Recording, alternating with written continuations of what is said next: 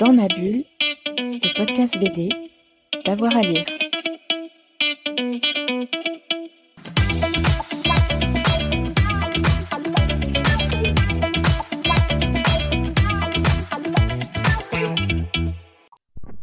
Bonjour à tous et à toutes, bienvenue dans ce nouvel épisode de Dans ma bulle, votre podcast 100% BD avec avoir à lire. Avant de commencer, vous avez un petit boulot, c'est de nous mettre une note sur la plateforme sur laquelle vous nous écoutez. Ça fait du bien au podcast, ça nous permet de remonter dans les classements et puis euh, ça permet d'amplifier la dynamique. Vous êtes de plus en plus euh, nombreux et nombreuses à nous écouter. On va passer maintenant euh, à un morceau d'histoire, hein, notamment la bande dessinée entre 2000 et 2020 après la rupture imposée par les éditeurs alternatifs hein, comme l'association au début des années 1990 euh, ou, Cornelius. Il y a eu un deuxième vague euh, et c'est Frédéric Odjo qui nous en parle dans un album qui s'appelle Second Souffle. Donc ça revient sur cette période 2000-2020. Il est au micro de Fred Michel. Bonjour Frédéric Ogelot. Bonjour. Merci d'être avec nous sur Dans ma bulle, toujours depuis le festival Formula Bulle à Paris. Aujourd'hui, on va parler de votre livre qui vient de sortir il y a quelques semaines, qui s'appelle Second Souffle, bande dessinée alternative 2000-2020. Je dis tout le titre. Hein. Mhm. Il est paru chez Fleubele. Exactement. Alors, on a une passion en commun, Frédéric, c'est la bande dessinée alternative. Quand est-ce qu'elle est née, cette passion, et pourquoi? Euh... D'abord, parler de vous hein, avant de parler. Oui, bah oui, du coup, oui. Elle, est, née euh, pour la bande dessinée alternative. Euh, vraiment alternative, elle est née progressivement euh, au début des années 2000 en fait, quand j'ai commencé à découvrir un certain nombre d'auteurs et d'éditeurs. après la passion pour la bande dessinée, elle a toujours été là entre guillemets, c'est-à-dire depuis que je sais lire. Enfin, j'ai même eu des bandes dessinées entre les mains avant de savoir lire, puis une fois que j'ai su lire, bah, j'en ai comme, comme, les, tous les lecteurs de bande dessinée, j'en ai lu beaucoup, euh, mais les franco-belges, quoi. enfin, pas tous d'ailleurs, parce que j'appréciais pas tous, mais Tintin, j'étais un énorme fan, j'ai lu tous les Astérix, les Lucky Luke. Euh. C'est vos parents qui vous les ont mis dans les mains? Ouais, pas tout. Pas tout, parce qu'on allait aussi à la bibliothèque et il y a des trucs qui n'étaient pas chez, les, chez mes parents et qu'ils avaient jamais lu, qu'ils lisaient pas et que moi je lisais. Mais oui, Astérix et Tintin, c'est mes parents qui me les ont mis en premier. Après tout le reste, c'est moi, on va dire. Non, il y a Gaston aussi à la maison. Gaston Lagaffe, ouais. C'était mes trois piliers Astérix, Gaston et Tintin. Trois piliers familiaux et euh, qui m'ont marqué jusqu'à aujourd'hui. Et puis après tout le reste euh, en bibliothèque. Mais sans forcément tout apprécier. Euh, s'il y a des, des, de, des fans de Black et Mortimer, qu'ils veuillent bien m'excuser, j'ai jamais pu quoi j'ai jamais pu. Bon, tant pis, hein, on peut pas tout forcément aimer. Mais euh, ouais, beaucoup gros lecteurs étant enfant, un peu moins à l'adolescence ou à la préadolescence. Je m'y suis mis énormément, euh, on va dire à partir des années lycée quand j'ai découvert Bilal. Euh, Tardy énormément, j'étais un gros fan de Tardy quand je l'ai découvert et puis bah, depuis c'est resté.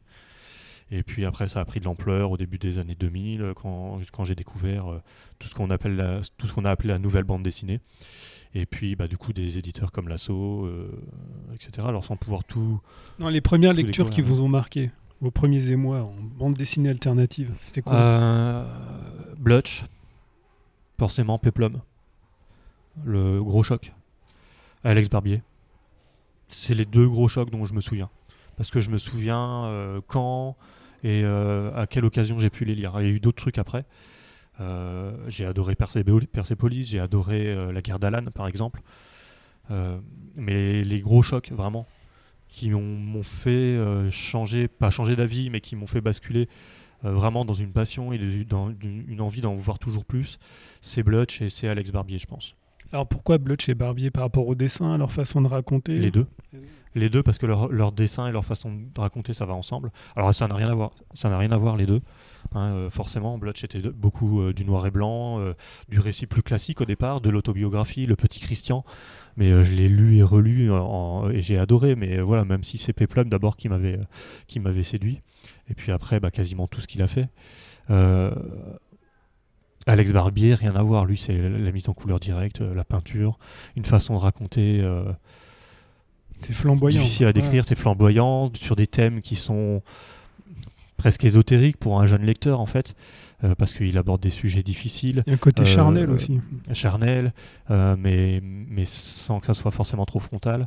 Donc des choses qui sont très marquantes quoi. Ouais. Ouais, c'est ça. Donc Blutch, Blutch et Barbier, c'est vraiment mes, mes deux grosses portes d'entrée dans la bande dessinée alternative. Euh, avant, après, d'en découvrir plein, plein, plein, plein. euh, forcément, Guibert, euh, puis des étrangers, Crumb, Close, euh, plein, plein de choses, quoi, forcément. Une fois qu'on te met le dent, euh, c'est c'est pas infini, mais c'est énorme. Côté addictif. Presque, ouais, presque. Addictif, euh, avec la limite que ça a un coût quand on, on trouve pas tout en bibliothèque et qu'il faut acheter. Donc, il faut de la patience parfois. Il y a des choses que j'ai découvert, à- que j'ai découvertes après, après coup parce que j'y ai pas eu tout de suite accès. Il y a des choses qui sont devenues quasiment du patrimoine que moi j'ai découvert tardivement. Euh, bon, après, ça, c'est des- des- c'est un parcours personnel de lecteur. Quoi. Mais vous êtes curieux. Ah, bah oui, oui, forcément, ouais. C'est ce qui vous permet de découvrir plein de choses encore maintenant. Oui, parce que il y a les auteurs et les éditeurs que je connais depuis un moment, que j'apprécie, avec qui j'ai maintenant une histoire, on va dire, en tant que lecteur ou même autre, parce qu'il y a des gens avec qui j'ai fait connaissance. Mais je suis curieux, curieux de découvrir de nouvelles autrices et de nouveaux auteurs, euh, plus jeunes. Euh, chez des, éditeurs qui sont en train d'émerger euh, sur les réseaux sociaux. Euh, Il y a un truc que j'ai fait récemment et que j'ai vraiment adoré, c'est j'ai participé à un jury de fin d'études à, Strasbourg, à la haute école de, des, arts, comment il s'appelait haute, école des arts du Rhin. Bon, c'est un- une fusion entre les beaux-arts et les arts déco euh, de Mulhouse et de Strasbourg. Et j'ai pu voir euh, la production de jeunes autrices et de jeunes auteurs euh, en direct qu'ils ont produit pour leur fin d'études et au-delà. Et je trouve ça génial, quoi, de voir ces jeunes émerger qui ont des, des graphismes totalement variés, des idées différentes, qui ont des maîtrises techniques déjà super élaborées, que ce soit pour le, dessin, la peinture, la gravure.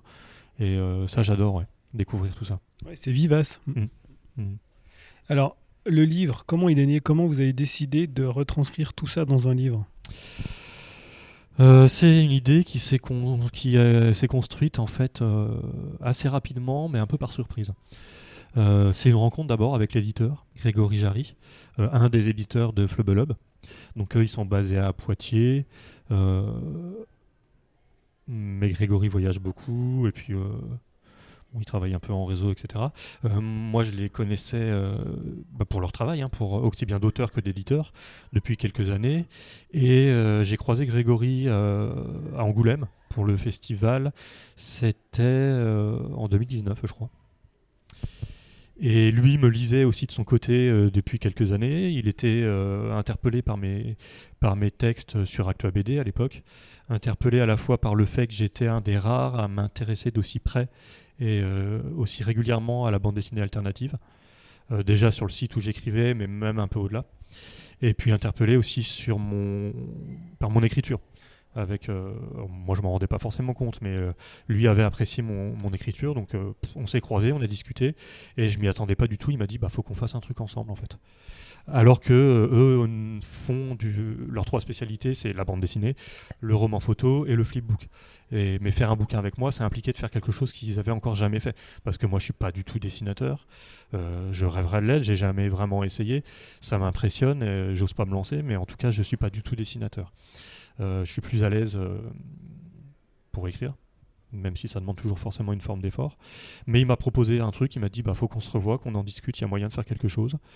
Donc on a pris rendez-vous, on s'est revu quelques mois plus tard, euh, ça devait être à l'été 2019, où là on a mis les choses un peu en forme, on a fait, euh, on a fait se rencontrer nos idées et a émergé euh, assez facilement finalement cette idée de faire quelque chose à partir d'entretiens, mais aussi de textes que moi j'avais déjà écrits parce qu'il y avait une matière, euh, mais en reprenant l'écriture, en complétant euh, et en donnant un sens à tout ça. Et donc ça c'était à l'été 2019, donc il nous a fallu 3-4 ans pour vraiment finaliser, aller au bout. Euh, moi j'ai commencé les entretiens en 2019-2020, il y a eu un creux après, il y a eu la période du Covid qui a été compliquée. Moi, il y a eu une baisse de motivation parce que je travaille à côté, forcément. Donc ça a pris du temps. On s'est Ça relancé. demande de l'énergie, oui. Ça demande de l'énergie, ça demande de- du temps. Et euh, il a fallu se relancer à plusieurs reprises. Après, on s'est vraiment très bien relancé, on va dire. euh, Fallait du souffle, c'est le cas de Ouais, il y a eu, il a fallu avoir plusieurs souffles, et un, un gros second souffle, euh, surtout en, en 2022 pour arriver en ouais, 2022 et puis un gros travail en, en début 2023 pour pour finaliser.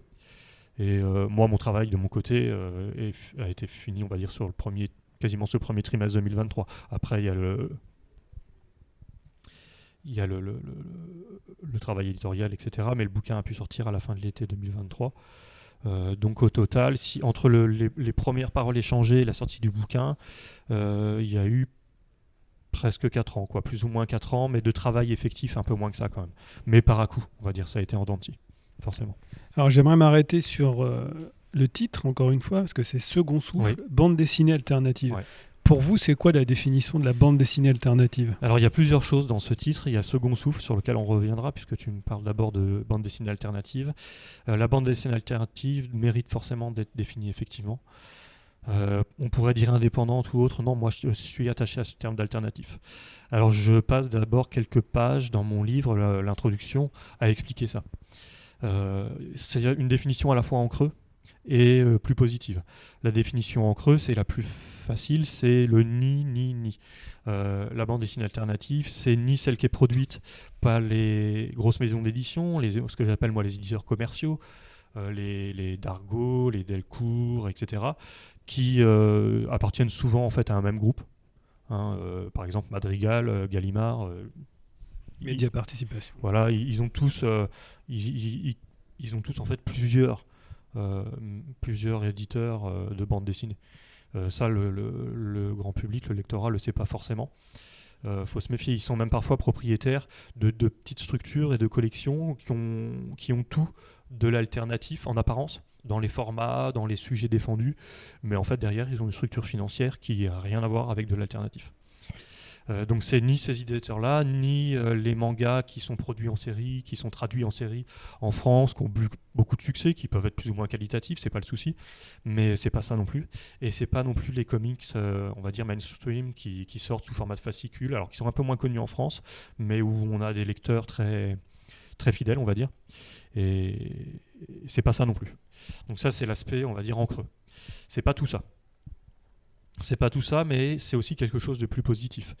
Euh, pour moi, la bande dessinée alternative, c'est euh, une bande dessinée qui propose un autre euh, chemin. Alter- L'alternative, c'est un autre chemin, une autre voie.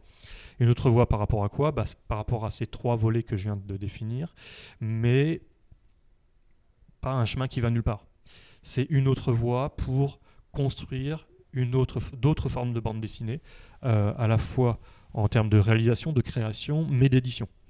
C'est-à-dire que c'est des éditeurs qui choisissent euh, à dessein, hein, qui en ont conscience, euh, de se lancer dans l'édition de livres dont ils savent pertinemment qu'ils ne vont pas forcément euh, arriver à en sortir des revenus financiers très rentables.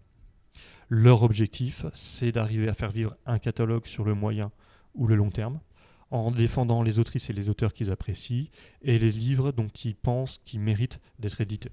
On est presque dans le militantisme.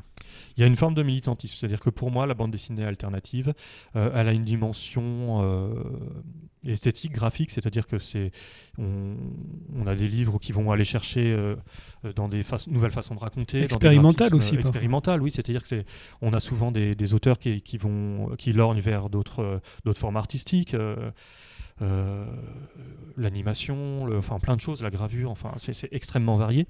Mais il y a aussi une, di- une dimension militante dans le sens où les éditeurs ont conscience euh, qu'ils sont sur des créneaux pas faciles à défendre, mais qui méritent d'être défendus et qui du coup demandent un engagement économique et du coup éthique et politique euh, de tous les instants. Il y a une dimension combative chez les éditeurs alternatifs, d'abord pour émerger et puis ensuite pour arriver à vivre, voire à survivre. Et ça, ça fait euh, partie à part entière de leur métier, clairement. Euh, c'est parce que ça les oblige euh, à se battre pour trouver des, revenus, revenus complémentaires à leur vente. Alors, ils, dégagent des revenus de leur vente, hein, évidemment. Ils ne vendent, pas- vendent pas uniquement à perte, sinon ça ne serait pas tenable. Mais ils ont l'obligation de chercher d'autres sources de revenus. Tout en évitant le, plus possible de se mettre euh, sous la dépendance des gros éditeurs commerciaux. Donc ce qu'ils parviennent à faire, mais en développant d'autres activités. Ça peut être des activités pédagogiques euh, euh, à la rencontre, par exemple, des jeunes publics. Ça peut être le montage d'expositions qu'ils vont proposer dans des lieux publics ou dans des festivals. Ça peut être aussi la recherche de subventions publiques, régionales ou nationales. Euh, et puis il y a des éditeurs qui le disent carrément, c'est-à-dire pour pouvoir tenir, euh, ils ont aussi euh, le, le RSA ou le chômage qui complètent euh, euh, le revenu tiré de l'édition. Donc Mais il existe une forme de précarité. il y a une forme de précarité, forcément. Alors, plus ou moins grande selon les éditeurs et selon le moment où ils en sont dans leur histoire. Ils, sont, ils ont tous démarré de façon très précaire. Ça, c'est clair. Au début, ils se sont tous lancés en se disant on sait absolument pas combien de temps on va, on va, on va durer. Euh, L'exemple euh, symbolique, c'est 2024. Ils s'appellent 2024 parce que leur objectif, c'était de tenir à l'horizon 2024. Alors, vu comme ils ont grossi les succès qu'ils ont maintenant et ce qu'ils ont engagé comme, euh, force, on sait qu'ils vont tenir au-delà de 2024. Mais symboliquement et ironiquement, ils s'étaient dit allez, on se lance et on va essayer de tenir jusqu'à 2024. Si on tient jusqu'en 2024, euh, ça sera déjà magnifique. Donc il y a toujours au départ une dimension précaire extrêmement importante qui dure plus ou moins longtemps, euh, qui parfois s'atténue, qui souvent revient par période. Euh, parce que ça dépend des années, des ventes sur chaque année, des succès sur chaque année. Ça dépend du contexte économique, ça dépend de plein de choses. Donc c'est de toute façon des éditeurs qui peuvent pas être sûrs euh, de ce qu'ils seront dans 3-4 ans. Alors dans un ou deux ans, comme ils sont obligés de construire des catalogues, euh, ils, ont une vision quand même. Mais sur 3, 4, 5 ans, euh, non, c'est pas possible. On peut donner l'exemple de ça et là avec Martin Panchaud. Alors ça et là, par exemple, a démarré, démarré euh, très précaire. Alors lui, il a un, par- un parcours un peu particulier par rapport à d'autres maisons d'édition. Beaucoup de maisons d'édition se sont lancées via le fanzina, des revues, des choses comme ça, des travaux collectifs. Euh, lui s'est lancé directement comme maison d'édition. Il avait une expérience un peu commerciale de par sa formation, Euh, mais il n'avait pas tous les pas encore toutes les informations à disposition. Ses premiers tirages, par exemple, il explique que ses premiers tirages étaient beau- beaucoup beau- trop importants par rapport à ce qu'il devait faire. Donc il a fait des premiers tirages à 1000, 1500, 2000 exemplaires, euh, ce qui paraît pas énorme par rapport aux grosses maisons d'édition, mais ce qui était beaucoup trop pour un, édite- un petit éditeur qui se lance. Euh, maintenant, il a passé un cap, il a eu plusieurs euh, best-sellers, mon ami Damer par exemple, Bader. et puis, euh, oui, et puis plus récemment, c'est deux fauves d'or. Euh, dont le dernier, La couleur des choses, Martin Panchaud, qui s'est vendu, et c'est pas terminé, à, à peu près 50 000 exemplaires. Donc ça, ça fait un petit trésor de guerre qui permet de voir venir, on va dire, sur le- les deux prochaines années de façon assez certaine. Ça ne veut pas dire que dans 5 ans ou 10 ans, ça sera facile. Ça a une- suffit pas. Il y a une forme de combat au quotidien. Il y a, donc il y a une forme de combat au quotidien, euh, sur l'année et puis même au quotidien. Mais si je reviens à des plus anciens, mais ça permettra justement à parler de, parler ensuite de second souffle, euh, on a déjà eu ça avec l'association par exemple. L'association qui a forcément pas mal galéré, qui maintenant paraît bien installée, c'est pas si simple que ça, mais qui a, permis, qui a pu pendant longtemps et jusqu'à maintenant euh, s'en sortir relativement aisément par rapport aux plus jeunes ou par rapport à d'autres plus petits, parce qu'ils ont un trésor de guerre grâce à Persepolis par exemple hein, qui s'est vendu énormément et qui s'est vendu aussi maintenant à l'étranger, forcément. Donc, euh, donc ça, c'est très appréciable, mais c'est pas valable pour toutes les maisons d'édition et euh, ça reste quelque chose d'extrêmement aléatoire. C'est pas prévisible en fait. On va continuer de décortiquer le titre. Donc, second souffle, ça veut dire qu'il y a un premier souffle. Oui. Et c'est quoi ce premier souffle Donc c'est ce que j'évoquais juste avant. Pour moi, le premier souffle, c'est la fin des années 80, les années 90. C'est l'association, c'est Cornelius, c'est les requins marteaux, Six pieds sous terre, Ego Comics, euh, cette génération un peu plus ancienne, qui a eu un combat à mener encore plus important parce qu'ils ont eu plus de mal à se faire accepter. Ils arrivaient après les années 80 euh, où, il y avait une sorte de marasme dans la bande dessinée où ce qui dominait c'était euh, les albums cartonnés en couleur, la fiction, des choses qui, étaient publiées parfois sans qu'on se demande même s'il y aurait un lectorat derrière. Euh, ils ont eu un fort combat à faire, à mener pour se démarquer de tout ça. C'est pas une génération spontanée non plus. Je crois pas aux générations spontanées. C'est-à-dire que cette première génération, euh, elle le dit, elle vient pas de nulle part. Elle vient du fanzina des années 70. Euh, elle vient de certaines revues un peu tutélaires comme Charlie Mensuel, comme Harakiri. Euh, elle vient de maisons d'édition aussi qui ont qui ont défriché tout ça. Euh, Futuropolis, la Très important. première version de Futuropolis, avec Robial, avec ses stacks, etc., qui a eu une influence énorme sur Menu ou sur d'autres. Euh, aussi bien pour euh, l'attention euh, aux auteurs, chercher de nouveaux auteurs, leur permettre de s'exprimer, mais l'attention aussi au livre, à la maquette, à la typographie. Au graphisme. Ouais, au graphisme. Donc tout ça a énormément inspiré les auteurs qui ensuite ont voulu aussi être éditeurs pour s'éditer eux-mêmes, mais aussi éditer d'autres d'autres personnes. Hein, et c'est ce qui caractérise cette première génération et qu'on va retrouver dans la- le second souffle, c'est que pour beaucoup, c'est à la fois des auteurs et des éditeurs. Elle débute quand euh, alors, Il débute quand ce second souffle? Pour moi, le second souffle, alors ça serait discutable, mais on est dans l'éditorial, ça reste de l'humain et on n'est pas dans des dates, euh, voilà, dans une chronologie euh, hyper stricte. Moi, je fais débuter ce second souffle avec les éditions Atrabile, euh, qui se lancent à la fin des années 90, sachant que eux-mêmes ont déjà commencé à travailler euh, à Genève avec d'autres Suisses un peu auparavant. Et pour, si on demande à d'autres commentateurs, on va dire que les Atrabile fait partie du second souffle parce qu'on a des, éditeurs, des, éditeurs et des auteurs qui ont déjà une certaine expérience. Sauf que, sauf sont pas aussi anciens. Et sauf que par rapport au premier souffle, euh, ils se sont lancés plus rapidement vers de jeunes autrices et de jeunes auteurs et vers des auteurs et des autrices euh, venus hors d'Europe. Ce qu'ont fait aussi Cornelius et l'association par exemple, mais peut-être pas dès le départ et pas aussi rapidement. Euh, maintenant, ils le font complètement, il n'y a pas de souci. hein. Mais Atrabile est allé le faire vraiment très rapidement, avec un auteur comme Jason, notamment. Donc moi, je classe le, le Atrabile dans ce second souffle, euh, parce qu'il sert de point de départ aussi et de référence euh, à ceux qui suivent. Euh, à Hécatombe, je pense par exemple, qui n'est pas dans mon livre, mais Atrabile a une énorme euh, influence sur le collectif Hécatombe, autre collectif suisse, qui est pour moi à part entière dans ce second souffle. Justement, alors votre euh, livre, il est, vous proposez 11 entretiens, je vais citer euh, tous les éditeurs. Oui. Atrabile, l'employé du mois, Fleubeleu, qui est l'éditeur de l'ouvrage, je le Mhm. rappelle. Zouchikuchi, Matière, Misma, Saela 2024, dont on a parlé, Super Loto Édition, Biscotto et Adverse. Alors, pour chaque éditeur, vous proposez une critique de trois titres du catalogue sur deux pages et une sélection Mhm. de 10 titres représentatifs. Alors, vous avez forcément fait des choix pour. euh, Alors j'ai fait des choix. D'abord j'ai fait, pour revenir sur la liste des éditeurs donc, qui, a été citée euh, globalement, euh, elle est classée tout simplement par ordre chronologique de naissance des maisons d'édition. Ça permet de se repérer facilement. ça permet de montrer qu'il n'y a pas d'hierarchie non plus. Il n'y a pas une maison d'édition qui domine, de laquelle découleraient les autres ou je sais pas quoi. Non, c'est juste une approche chronologique. Euh, je veux préciser aussi, ça je tiens à le souligner, qu'il y en a 11 dans le livre. C'est forcément par manque de place. Moi j'ai travaillé avec d'autres personnes. Euh, j'ai beaucoup échangé avec Vite Cocagne par exemple, qui par contre ne publie plus maintenant. J'ai travaillé avec euh, Hécatombe. J'ai travaillé avec les éditions de la Cerise, qui sont super importants.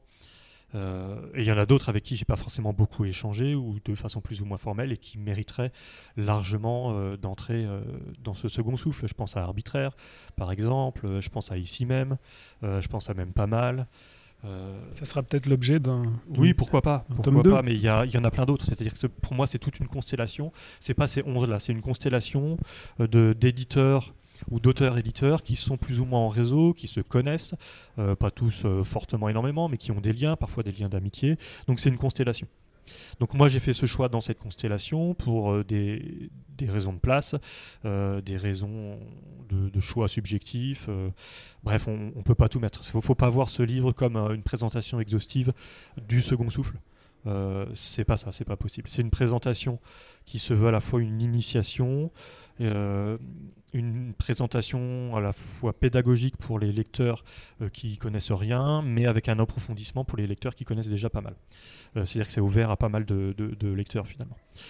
Euh, sur ces 11, euh, ces 11 éditeurs, il y a donc un choix qui a, qui a été fait, un choix qui s'est redoublé d'un autre choix sur les titres mis en avant. Ce choix était double. J'ai pour chaque, chaque maison d'édition une courte introduction qui va faire une à deux pages plus ou moins, un entretien qui va faire quelques pages. Là aussi c'est variable, ça peut être 3-4 pages, ça peut être beaucoup plus, ça dépend des réponses qu'on a eues, de la lo- longueur des échanges, euh, de, pas mal de choses. Mais à chaque fois ça se clôt par euh, trois chroniques. Euh, pareil, qui font effectivement à peu près deux pages avec une ou deux illustrations et la couverture. Ces chroniques, je les ai choisies vraiment de façon totalement subjective. C'est-à-dire que c'est pas c'est pas les trois livres à lire obligatoirement de chacun de ces éditeurs. C'est des propositions. C'est des propositions. C'est-à-dire qu'il y a certains titres qui sont déjà pas mal connus, qui ont eu un écho médiatique euh, ou commercial euh, relativement important. Mais ce n'est pas le, le, cas de tous les livres que j'ai choisis. J'ai choisi aussi d'intégrer des livres moins connus, qui sont passés euh, davantage sous les radars, qui pour autant sont pas moins intéressants. Qui sont importants pour l'éditeur. Pour moi, sont importants dans l'histoire de l'éditeur parce qu'ils le représentent d'une certaine, certaine, manière. Et qu'ils ont une place euh, dans le catalogue euh, qui fait que leur présence là dans le chapitre euh, permet de mieux comprendre le catalogue de ces éditeurs. Et j'ai tenu à rajouter aussi, en plus de ces trois chroniques, une petite bibliographie de dix titres qui permet d'encore mieux connaître le, le, catalogue.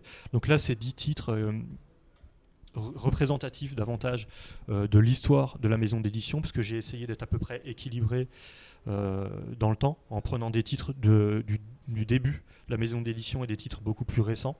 Donc on va des titres qui sont du début des années 2000 à des, des titres qui pour les plus récents sont euh, de 2020, voire un petit peu après. J'ai essayé aussi de trouver des, des titres d'auteurs et d'autrices. Alors évidemment en fonction des catalogues. Euh, il y a des catalogues où il y a plus d'auteurs que d'autrices, donc c'est comme ça, peu importe. Il y a des catalogues, par exemple Misma ou Biscotto, où il y a beaucoup plus d'autrices tant mieux, mais euh, ça se voit bien dans les bibliographies. Et donc j'ai essayé là d'être davantage euh, représentatif de, des catalogues, tout en gardant une part de subjectivité. C'est-à-dire que moi j'ai des coups de cœur, j'ai mon histoire de lecteur, comme je le disais au début, et ça joue forcément sur mes choix. Ces bibliographies, elles sont succinctes. Il y a l'auteur, le titre, la date de l'édition et parfois de la réédition, parce qu'il y a pu y avoir plusieurs éditions. J'ai délibérément pas choisi de faire de résumé ou de quoi, ou de, mettre un avis ou quoi. L'idée, c'est d'avoir brièvement euh, un panorama qui donne envie au lecteur d'aller voir plus loin euh, et d'aller lire ses livres tout simplement. Alors vous parliez des liens entre éditeurs est-ce qu'il y a des interactions entre ces éditeurs justement Alors il y a plusieurs formes d'interaction. D'abord euh, parce que ils s'échangent entre guillemets, ils partagent euh, certains de leurs autrices et de leurs auteurs. Euh, c'est pas rare de trouver des auteurs dans plusieurs de catalogues. Je pense par exemple à Alex Baladi, le, Suisse qu'on retrouve chez Atraville, qu'on retrouvait déjà à l'association, qu'on retrouve aussi chez The Uchikuchi. Hein, donc il y a plusieurs auteurs comme ça qu'on peut trouver dans plusieurs catalogues. Donc ils s'échangent pas forcément le faisant exprès, mais ça crée une forme de communauté. Euh, ils s'échangent des étruistes et des auteurs. Euh, c'est des gens aussi qui se connaissent parce qu'ils se fréquentent sur les salons et dans les festivals. Euh, forcément, ils ont des points de vue communs sur l'édition, ils ont des gougous communs, donc il y a des accroches, des atomes crochus. Donc petit à petit, des amitiés se sont formées aussi. Il y a aussi des échanges plus formels, en particulier dans le SEA, syndicat des éditeurs alternatifs. Euh, donc vous proposez le manifeste à la fin. Voilà, donc alors j'ai repris euh, in extenso leur manifeste euh, parce qu'il me semble très intéressant de, leur, de leur projet, de leurs objectifs. c'est bien résumé, c'est bien expliqué parce que ils parlent bien de leur travail d'éditeur, mais ils n'oublient pas les auteurs. Et ça c'est super important parce que ça fait un, ça fait partie intégrante de la dimension de, l'édition alternative, c'est-à-dire que euh, ils sont là aussi euh, au service des auteurs et des autrices. Alors ils ont un travail d'éditeur évidemment, mais qui se fait jamais au détriment des autrices et des auteurs.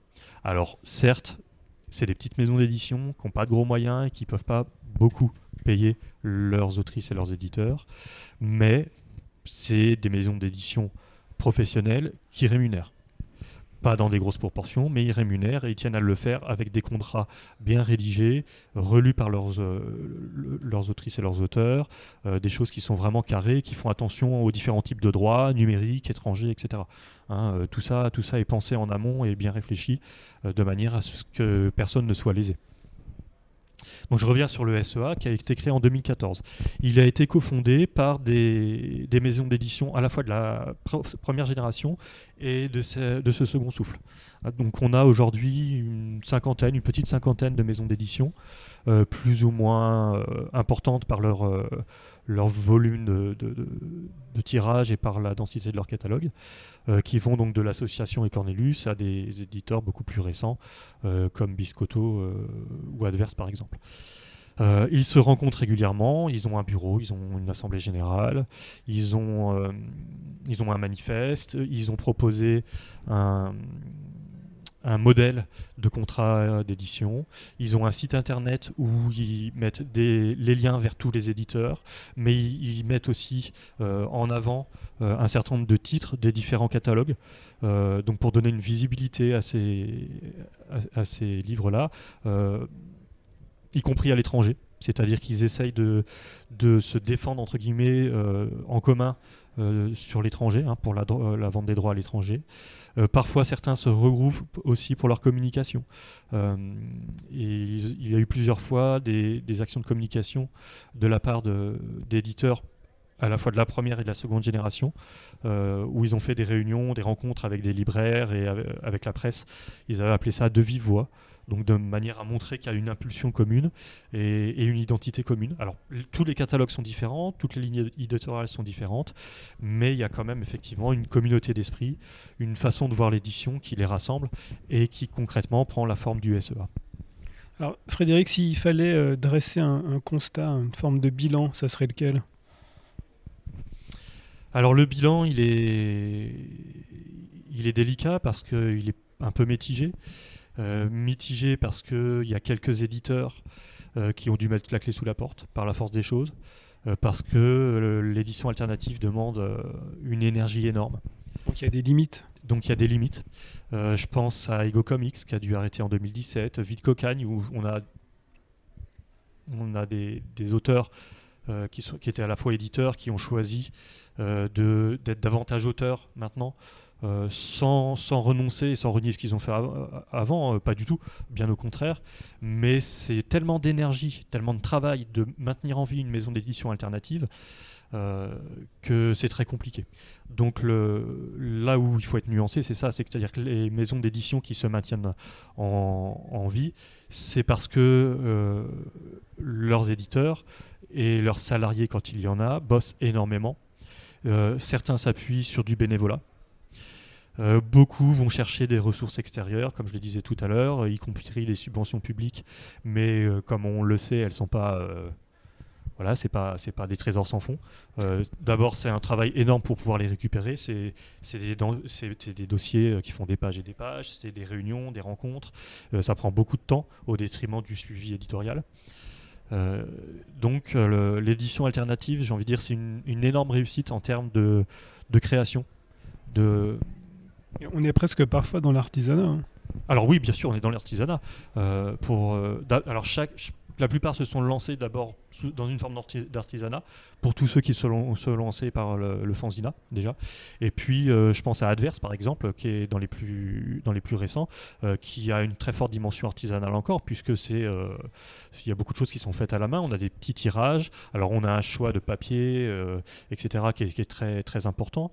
On a des objets qui sont très jolis mais des petits tirages et qui sont façonnés pour toute une partie du catalogue encore à la main au niveau de la maison d'édition.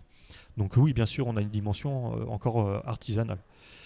Mais, euh, et c'est pour ça que moi je les classe pas dans l'underground, c'est vraiment, l'alternative pour moi, c'est pas l'underground, parce qu'on a une dimension professionnelle, avec des maisons qui sont soit des associations, soit des sociétés, mais qui sont professionnelles. Donc forcément, ils ont des, comptes à rendre avec l'URSSAF, etc. Et puis ils passent tous par des diffuseurs et des distributeurs professionnels. Euh, beaucoup passent par les belles lettres, certains par Amundia Mundi ou d'autres, mais ça fait qu'ils sont, font partie intégrante de ce qu'on appelle la chaîne du livre, en passant par ces diffuseurs et distributeurs professionnels. Euh, donc pour revenir au bilan, euh, ce bilan doit être mitigé, nuancé forcément, mais après il est globalement positif parce que la majorité des maisons d'édition du second souffle sont encore en vie. Euh, et elles proposent une diversité Une de- liberté aussi. Et, et de liberté à leurs autrices, à leurs auteurs, qui est incroyable. C'est-à-dire que maintenant, on a accès à des ouvrages de bande dessinée euh, qui osent aborder tous les domaines, que ce soit dans la, non dans la fiction ou dans la- dans la non-fiction, qui euh, osent toutes les formes. C'est-à-dire que c'est c'est pas la, la bande dessinée uniquement en cases, bulles, euh, euh, planches, etc. Non, on a des choses complètement diverses, explosées. Les, ils n'hésitent pas, bien sûr, à, reprendre presque le, format franco-belge, le récit classique, euh, mais pour parfois le, dévier un peu. Mais ils, osent proposer des choses qui n'ont plus rien à voir. Alors Fleu par exemple, le roman photo, le flipbook. Euh, on a d'autres qui lorgnent vers les arts graphiques, vers l'art contemporain, vers, plein de choses. C'est extrêmement divers et c'est ça l'intérêt et la force de ce second souffle. On a parlé du premier souffle, du second souffle. Est-ce qu'il existe un troisième souffle? Alors, est-ce qu'il existe un troisième souffle? Oui et non. C'est à confirmer, j'ai envie de dire. Euh, pour moi, oui, il existe. Il est en train d'émerger. Euh, c'est pour ça que le second souffle, euh, j'aimerais. Il, ne se substitue pas à tout ce qui existe. Alors jamais. Hein, comme le second souffle n'a pas pris la place euh, de la première génération. bien au contraire, on est à la fois dans une forme d'héritage et de continuité. Même s'il y a des nouveautés, quelques ruptures, on est dans, on est dans une continuation. Et pour le troisième souffle, ça serait pas, ça serait pareil. Donc moi, ce que j'aimerais bien, c'est que le, le titre de mon ouvrage devienne caduque et qu'on puisse parler rapidement dans les mois ou dans les années qui viennent de deuxième souffle, de deuxième souffle. Ce qui voudrait dire qu'il y a un troisième souffle. Et ce troisième souffle, il est en train d'émerger avec une nouvelle génération euh, autour de maisons qui sont encore euh, un peu méconnues, mais qui commencent à placer certains de leurs livres dans les librairies ou dans les festivals. Euh, je pense à Réaliste, par exemple, avec Hugo Bienvenu. Je pense à Flûtiste. Euh, Avec la Muraviec, par oui, exemple qui, qui, elle, a déjà édité chez 2024 et qui avait eu, dont, l'ouvrage Le Grand Vide a eu un énorme succès, mais qui n'a pas pour autant abandonné sa propre maison d'édition flûtiste et qui, est en train de se relancer là. Euh, il y en a d'autres, il y a Next Revel par exemple, il y a Pain Perdu qui est pas très connu mais qui commence à faire de plus en plus de choses. Donc tout ça, c'est à peu près la même génération. Euh, qui a émergé un peu comme le second souffle autour d'autoproduction de, faite artisanalement, euh, des petits ouvrages, des fanzines, euh, des choses comme ça. Mais c'est une génération aussi qui est déjà très à l'aise dans la communication, parce que c'est une génération qui est née avec le numérique, donc qui maîtrise ça beaucoup plus facilement. Et puis c'est une génération aussi qui a assimilé tout ce qu'ont fait les générations précédentes, parce qu'il y a beaucoup d'autrices et d'auteurs qui deviennent éditeurs en même temps, qui sont passés par des, par des écoles, euh, que ça, soit à Paris, à Strasbourg euh, ou à Lyon euh, ou, en Belgique. Et du coup, ils maîtrisent peut-être mieux que les générations précédentes à la fois la façon de communiquer, les réseaux de diffusion de distribution et les techniques d'impression. Et ils aiment euh, varier les techniques d'impression, euh, aussi bien en faisant du offset que de la sérigraphie, que de, la RISO. Et ça, c'est euh, une de leurs forces aussi. Ils sont capables de proposer des ouvrages aux fabrications très variées. Et ça, c'est super intéressant. Alors tout ça, ça nous donne envie de, lire plein de choses et de découvrir plein de choses. Donc je rappelle le titre de votre livre, Second Souffle, bande dessinée alternative 2000 de Villemain, paru chez Fleubeleux. Merci Frédéric. Merci beaucoup. Voilà, on espère qu'on vous a donné envie de lire ce euh, second souffle. On se retrouve très vite pour une nouvelle émission, euh, donc de Dans ma bulle, votre podcast 100% BD. Bonne journée à tout le monde. Dans ma bulle, le podcast BD, d'avoir à lire.